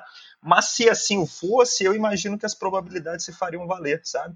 Então, assim, é, quem apanha não esquece, né? Então, às vezes, quem entrou no Red acha que é, é só com ele que acontece, mas o futebol tá recheado de histórias assim, onde o underdog acaba é, levando a melhor no final, sabe? Mas eu acompanho, eu acho que as odds estavam muito por aí mesmo, e se fosse dadas outras oportunidades para o Flamengo jogar, é, ainda que eles estivessem torcendo muito para que eles se fudessem, é, as probabilidades se fariam valer e a gente veria um amasso do Flamengo. Já emendando com você mesmo o, o uma última questão, é, que depois eu vou passar essa questão para o Stephanie e para o William, que é que diz respeito à a, a, transmissão, né? Você, a gente viu essa guerra de transmissões da Fla, Fla TV e Flu TV até o último momento. O Flu, a Flu TV transmitiu a partida, bateu um recorde de, de audiência em lives mundial, teve 3 milhões e 600 mil acessos. É, a gente deve se preparar para num futuro próximo ou não, esta ser a realidade das transmissões esportivas no Brasil. É, o Flu, a Flu TV, enquanto transmitiu, teve merchan lá de três empresas, acho que a Brahma, teve uns outros dois veículos que durante toda a transmissão o narrador é, falava lá das empresas patrocinadoras. No intervalo tinha um estúdio montado lá, né, com uma, uma freezer cheia de cerveja dentro e tal está se descobrindo um novo modelo de transmissão de futebol aqui no Brasil? Você acha que o, o caminho é essa migração da TV tradicional para a internet, para os canais do YouTube, também no que se diz respeito à transmissão do futebol, levando em conta que transmissão do futebol é, gera para os clubes milhões de receita que as emissoras pagam? Essa foi para mim, né, Paulo? Foi isso. Tá. Como a gente de bastidor conversou sobre esse tema, e eu sei que o Stefano já nos preparou algo sobre ou refletiu sobre o tema, eu gostaria de escutá-lo primeiro para depois trazer a minha opinião. Então, estou passando a bola para você, Stefano. Estou curioso para saber o que você pensa sobre o tema, cara. É, esse é um, é um assunto também bem polêmico, né? Porque a gente tem aí muitas variáveis e muitas partes envolvidas interessadas na história. Uh, o Flamengo fez um, uma campanha muito forte aí, questão de televisão, né? Teve uma briga com a Globo, que o Palmeiras e o Atlético tiveram no primeiro momento ano passado. É, chegou na última hora agora, ele, ele meio que quis rasgar o, o próprio, próprio protocolo que ele lutou para construir para ter a transmissão. Enfim, foi um embrólio todo jurídico. Mas eu acho que o, o que fica, assim, para discussão mesmo é a questão do streaming, é, questão da, da direito de transmissão, como é que fica. E acho que assim, é um caminho meio sem volta, tá? É, a gente já conversou sobre isso em outras edições também do, do Clubecast, mas assim, é impossível você negar que hoje a internet, a tecnologia e a forma como as empresas estão se estruturando para isso, você dizer, você querer pôr uma venda nos olhos e falar que, que isso não vai funcionar. O meu, minha maior preocupação aqui não é como apostador ou, ou como amante do, do, esporte, enfim, é pensando mais no torcedor mesmo. Porque a gente que, que aposta, a gente que gosta muito de futebol, é, eu, eu, por exemplo, não teria problema de assinar alguns serviços de streaming para poder assistir as partidas que eu quero. Mas o torcedor nem sempre tem essa condição. E aí, como é que vai ficar, por exemplo, se a gente tiver um cenário em que, vamos supor, o mandante só pode passar o jogo no YouTube dele. Então, de, de, uma, de duas uma, ou você teria que pagar um, um rival um jogo que você quer ver uma vez no ano, que é o seu time contra o, o seu rival, e outra transmissão, como foi no caso do Fluminense, achei até um pouco pitoresco o fato deles não falarem o, nome dos adversários, né? Achei um pouco exagerado, porque não, não, você pode ser clubista sem ser nesse nível, assim, de... Acho que não... Até para quem está assistindo não é tão agradável, assim, de ver. É, mas essa é a minha preocupação. Eu acho que para o torcedor é um, um, cenário não muito interessante, porque ele talvez tenha que assinar vários produtos, vai ficar caro para o bolso do consumidor, para ele poder assistir o jogo do time dele, que, que, em tese é uma, é uma paixão do brasileiro, né? Então eu acho que esse é um, é um ponto a gente a monitorar, mas também vai ser uma coisa que tem que equilibrar, porque me parece um caminho sem volta, como eu falei. Não, não, não vejo a streaming indo para o saco e a gente voltando para o pacote Globo que domina as ações aqui no Brasil. Acho que, que há muita discussão ainda pela frente, mas ainda a visibilidade é um pouco baixa do, do como vai ser é, nos próximos meses. É, an antes de passar para o Beto e depois para o William, é, só complementando em relação a isso que o Stefano falou, o, você imagina, né, se o, o Flamengo estava cobrando pra, na partida passada dele contra o Volta Redonda um valor simbólico, entre aspas, de 10 reais. Se a gente considerar que é só um jogo de futebol, talvez para muita gente seja um valor simbólico realmente. Mas se numa rodada de brasileiro que tem 10 jogos, é, os 10 mandantes cobrarem 10 reais e você quiser assistir, você conseguir por horários distintos assistir, sei lá, 5 jogos ao vivo, você vai ter que desembolsar 50 reais. E aí, 50 reais em cada rodada de brasileiro, o cara que gosta de futebol, ele tá meio que ficando refém de assistir somente aos jogos do time dele. Ele não ter mais a possibilidade de assistir a outros jogos do mesmo campeonato sem ter que desembolsar para isso. É, esse é um ponto que me preocupa bastante. Mas, Beto, fala. É, eu acompanho tudo isso que vocês disseram, achei interessantíssimo esse ponto que o, o Stefano trouxe, e também acho que é um caminho sem volta, sabe? Ainda que críticas das mais diversas surgiram, eu acompanhei algumas delas nas redes sociais, do tipo, nossa, não tem emoção nenhuma, esses narradores Zé Ruela, não sabem nem acertar o nome dos jogadores, né? Até porque quando você vai analisar de maneira comparativa, você pega uma indústria né, de conteúdo gigantesca como é a Globo, que já sabe fazer o negócio muito bem, né, treinada para fazer isso durante décadas, e você pega aí uma Flá TV, uma Flu TV, que começou a fazer isso agora. Então a tendência é que eles vão se especializando, sabe? Vai aprendendo como fazer, vai melhorando, vai absorvendo as críticas e aí traga um formato mais interessante aí para quem para quem acompanha. Mas esse, esse lado social é um lado que precisa se pensar bem, e o Flamengo vem pecando muito com isso, sabe? Eu acho que o Flamengo vem pegando a imagem que ele construiu ao longo das últimas décadas, décadas como time do povo e jogando na lata de lixo. E é engraçado, né? Porque tá cuspindo no prato que, que comeu, né? A Globo foi parceiraça, né? Para ajudar o, o Flamengo a ser esse time de massa como ele é hoje. E ao se fechar para transmissão é, para as televisões, esquece que o Brasil é um país de imensas desigualdades, né? Se você for pegar o acesso à internet hoje, essa discussão está sendo muito atual por causa do Enem, o INEP, né?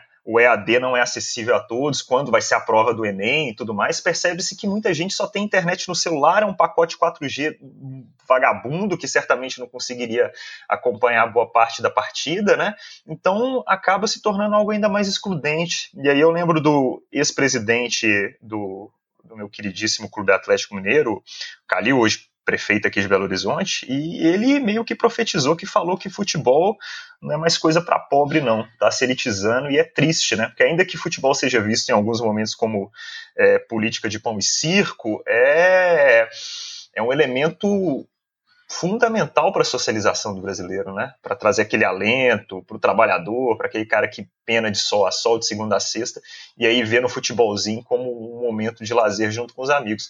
É triste, eu espero que pensem nisso, sabe? Pensem no torcedor brasileiro também. É, inclusive o, o, o hoje o futebol brasileiro, é, para quem na verdade, futebol no mundo, mas trazendo aqui para a nossa realidade, quando se falou que a, a, transmissão é fria, os caras nem. Na verdade, o, o futebol, da maneira como retornou, é, é um conjunto de. É, se somar todos os fatores, dá um, a, a antítese do que é o futebol, né? Porque o futebol, ele gera. Ele é como dizia Nelson Rodrigues, né, o ópio do povo. Só que não tem povo, porque os estados estão vazios. Os estados estão vazios porque a gente está no meio de uma pandemia, onde está tá morrendo gente.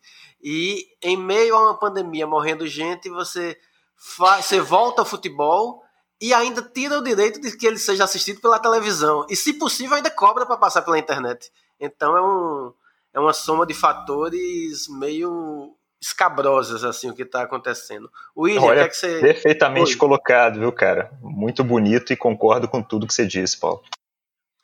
William, para complementar, para a gente após a sua fala, a gente ir para o Chorei na Kombi e encerrar esse programa que está muito legal, tanto que já vai em uma hora e vinte. É, a gente tem uma série de, de problemas, né? até complementando o que o Beto falou, a gente tem o um problema que nem todo mundo tem internet em casa ainda, né? Por mais que ano após ano está crescendo a quantidade de pessoas que estão é, sendo englobadas nesse mundo digital, mas ainda assim, muitos lugares a internet é ruim. Até mesmo é, tem muita gente que acha que a internet é óbvio, geralmente certos bairros um pouco mais afastados de cidade, a gente não tem tantas opções, mas até alguns bairros que eu conheço é, de algumas cidades grandes, bairros até mais elitizados, ainda assim não passa internet boa, por incrível que pareça, acontece muito. Então, a gente tem o problema de nem todo mundo tem uma boa internet e nem todo mundo tem internet. Então, você junta esses dois fatores, se não passar na televisão, aonde que esse cara vai assistir, né? Então, vai ter esse primeiro problema. O segundo problema é que gera a, a, foi o que o Stefano comentou. Se eles começarem a cobrar por jogos, então vamos supor, o Flamengo você vai ter que pagar e ele só vai passar os jogos do Flamengo. Aí o cara que gosta de assistir o jogo do Flamengo, do Palmeiras, ele vai ter que ficar pagando todos os jogos, isso vai acabar ficando muito caro, né? Vai ficar bem mais caro do que ele pagar um Premier. Então vai ter esse custo mais elevado. E os clubes pequenos, né? Que foi o que eu comentei na minha outra participação no podcast. Os clubes pequenos, eles não têm estrutura para fazer essas transmissões. Clube grande é, é muito mais fácil, tem estrutura, tem dinheiro clube pequeno não, não tem, né? Muitas vezes não tem essa estrutura. Por mais que é uma estrutura que não é tão cara, mas é uma estrutura que não, não, eles não têm condição. Então vai ser complicado. E os clubes grandes eu acho que eles não vão ser afetados, né? Porque o que acontece? Eles têm estrutura para transmitir e vai acontecer que eles não vão, por um lado, eles vão perder a verba de transmissão, direitos autorais, mas vai começar a aparecer outros patrocinadores para patrocinar durante a stream, igual a gente vê hoje nos campeonatos, né? Atrás ali do campo tem aquelas placas, Betfair, é, 188, Sporting Bet, enfim, pelo mundo afora e aqui no Brasil começou ser mais intensificado. Só que eles vão começar a patrocinar as lives, né? Que é praticamente o que já vem acontecendo em outros mercados. Hoje a gente vê cada vez mais as empresas colocando menos dinheiro em publicidade em rádio e TV e jogando na internet, porque a internet é mais barato e ela é mais certeira no seu público-alvo. É muito mais fácil você acertar seu público-alvo investindo em mídia na internet do que você fazendo uma mídia offline. E é mais barato e mais certeiro. Então você junta a questão de desigualdade de por não ter internet acessível para todo mundo e nem todo mundo tem uma boa internet, quem vai sofrer mais vai ser esse pessoal mais simples, mais humilde e os clubes pequenos. Né, vão ser as pessoas mais impactadas, porque os clubes grandes eles vão conseguir transmitir, eles vão ganhar, vão cobrar e ainda vai ter patrocinadores, grandes empresas patrocinando por trás. Então a gente vai gerar uma desigualdade ainda maior no futebol. Né? A gente já vê muita desigualdade entre times grandes e times pequenos em cotas de TV, e com isso a gente está caminhando para uma desigualdade ainda maior mas agora envolvendo time grande e time pequeno ainda e também envolvendo o torcedor. É uma situação bem complicada que vai desfavorecer os times pequenos e as pessoas mais humildes, mas eu acho que é uma situação inevitável, né? Porque do mesmo jeito que a publicidade online vem crescendo e as emissoras vêm sofrendo muito com perdas né, de cada vez vendendo menos publicidade, vai acontecer no futebol. Cada vez mais a stream vai prevalecer. E é um caminho que eu vejo como um caminho sem volta. É isto. Vamos torcer para que as soluções que venham a ser dadas para determinados problemas atuais sejam soluções que acabem passando por serem inclusivas e não é, excludentes, né? Já basta a gente conviver com diversas arenas cujo preço dos ingressos poucos torcedores têm condições de, de pagar para estar presente. Que não, já que estão tirando o direito do torcedor de ir para o estádio, que não tire de assistir ao jogo do seu time. Terminando o bloco, vamos para o Chorei na Kombi, a reta final deste Clubecast que já é quase um xadrez verbal. Quem acompanha o podcast do xadrez verbal entenderá o que eu estou falando. É... Chorei na Kombi. William, você tem um momento chorei na Kombi?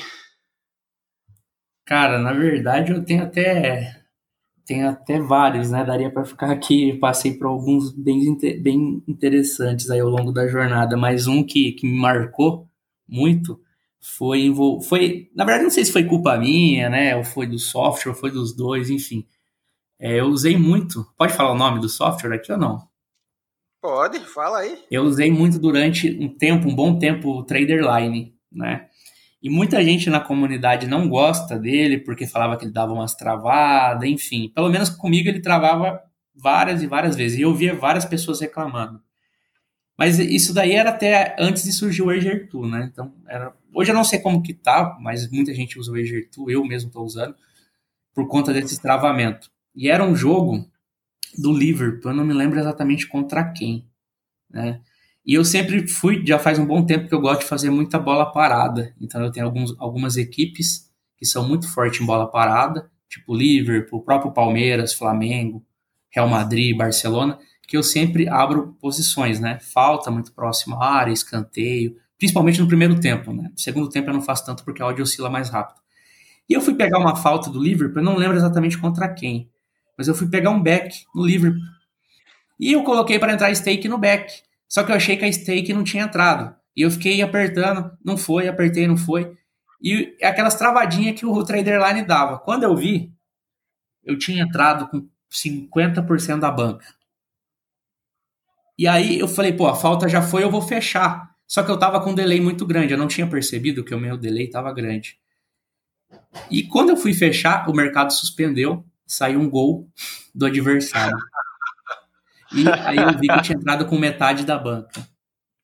Eu fiquei, cliquei uma vez, não entrou, cliquei outra, não foi. Só que ele tinha travado, mas ele. Não sei se era algum bug que ele tava, mas ultimamente ele tava travando muito. E eu clicando para entrar, não entrava. Quando eu vi, foi tinha entrado uma porrada. Eu falei, putz. Perdi, não perdi metade da banca, mas eu tomei um head, não me lembro de quanto, mas acho que. Eu entrei com metade da banca, mas acho que foi em torno de 30%, 40% do valor que eu entrei. Então, assim, é, o que eu passo aqui de aprendizado é o quê? Cuidado com ansiedade, né? Tem o trade que ele é muito ansioso, ele fica clicando muito. Ele tem o, o, o que eu, chamo a síndrome do clique, né? Ele fica ansioso para entrar no mercado e ele acaba, às vezes, não só comigo, mas eu tenho algumas outras histórias de amigos que já fizeram isso, né? No meu caso, foi até um erro meu de não estar tá muito afobado e também do, do software estar tá travando. Mas eu já vi história de outras pessoas que às vezes faz essa cagada de ficar dando muito clique e, e entrar mais do que o, o mais do que era para entrar. Então assim, cuidado com essa ansiedade e esses cliques aí muito afobado. Então é o que eu deixo aí de aprendizado além da ansiedade do clique afobado, talvez entrar com metade da banca não seja a melhor ideia do mundo também. Né? É, a gestão de banca sempre é um dos passos, um pilar importante aí para o sucesso a longo prazo, aí para dar vida longa. Stefano, qual que é o seu momento chorei na Kombi? Antes de falar do momento chorei na Kombi, isso que o William comentou já aconteceu comigo, não nem perto de metade da banca, mas já aconteceu de eu estar posicionado no mercado de, de tênis fui fazer o cash out, por algum motivo não funcionou, eu apertei de novo, aconteceu que ele inverteu a minha posição. No final eu acabei fechando depois sem grandes causas, mas essa dica é importante a gente tomar cuidado. Se clicar e não acontecer nada, ver se não está um, um, pouco travado o software, dá um tempo ali antes de, de, de, de forçar mais cliques, até lembrando que o mundo não acaba naquela falta ou naquela posição, né? Então, se você não pegar aquela lá, depois você tem outras oportunidades, a não ser que você jogue sua banca inteira fora. É, o meu chorei na Kombi vai pro, pro Flamengo, como a gente já vinha conversando no, nesse último bloco, mas por uma questão de posicionamento social, como, como vocês já abordaram muito bem no, na nossa discussão. A gente teve, ao longo do ano, vários exemplos aí não agradáveis. Começou lá com os meninos o, e o incêndio, que o Flamengo a todo momento se mostrou muito mais preocupado em defender interesses financeiros do que em suporte às vítimas, né? A gente teve aí outros casos, a, a, pressa de voltar ao futebol no momento de pandemia, que a gente basicamente viu só o Flamengo encabeçando, né? Enfim, são, são ações que a gente tenta entender do ponto de vista econômico, porque é um momento bom do Flamengo, o Flamengo quer jogar, porque o Flamengo é mais forte, mas do ponto de vista social é muito ruim, né? Ele está indo na contramão do que a gente tem, por exemplo, no Bahia, que é um clube muito elogiado pela sua postura social, e, e com razão, com, com as causas né, de minorias, sempre se posicionando em questões importantes. Então, eu, eu fiquei bastante decepcionado de novo com, com o posicionamento da diretoria do Flamengo. Lembrando que essa é uma crítica principalmente a quem está comandando o clube, né? A instituição é muito maior do que essas pessoas. Os torcedores, em geral, têm abraçado o clube, né? Como se fosse uma crítica ao, ao Flamengo. Na verdade, a gente está criticando aqui algumas decisões dos dirigentes. E essa última aí de querer brigar pela transmissão que o próprio Flamengo encabeçou para a gente ter uma, uma situação melhor e mais justa para os clubes, é, de querer jogar fora por uma situação de momento, mostra muito aí que, que, que, as decisões não têm sido não têm sido bacanas do ponto de vista social, têm sido bastante egoístas, assim, e gerando até uma imagem antipática a ponto de eu ver muitos torcedores incomodados com o Flamengo sem ser rivais do Flamengo. Então acho que é uma postura que eles deveriam rever aí para os próximos meses.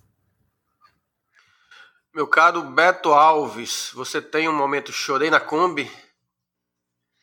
Olha, não tenho não, viu? E sabe aquele aluno vagabundo que não faz o, dever de casa?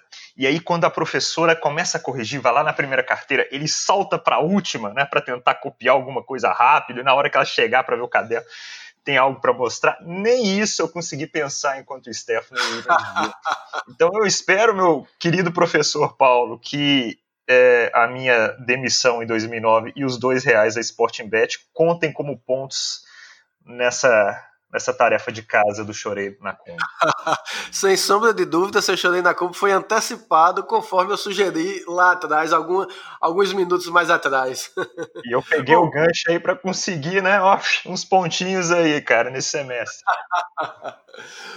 Bom, o meu momento Chorei na Kombi vai para especialmente para os clubes pernambucanos que disputam a Copa do Nordeste, porque quando foi definido que a Copa do Nordeste seria retomada, agora no, no final de julho, uma das decisões foi de que ela seria inteiramente realizada numa única cidade. E o Recife estava muito cotado para ser a cidade sede por ser um, um, local que tem quatro estádios de futebol ativos, né? Você tem o estádio do Náutico, do Santa Cruz, ou do Esporte, e você tem a Arena Pernambuco, que foi construída para a Copa do Mundo. Então, por conta dos quatro estádios, é, seria mais fácil de acontecer os jogos restantes distribuídos, enfim. E o que acontece? O Náutico, por exemplo, a última rodada dele na Copa do Nordeste é um, um jogo que ele precisa vencer para se classificar na tabela original estava marcado para ser contra o Bahia em Salvador. Então, mesmo sem público, a eventualidade desse jogo vir para o Recife acabava sendo vista com bons olhos para, para os clubes pernambucanos. Eis que, uh, nesta semana, uma reunião da Copa do Nordeste definiu qual vai ser a cidade sede.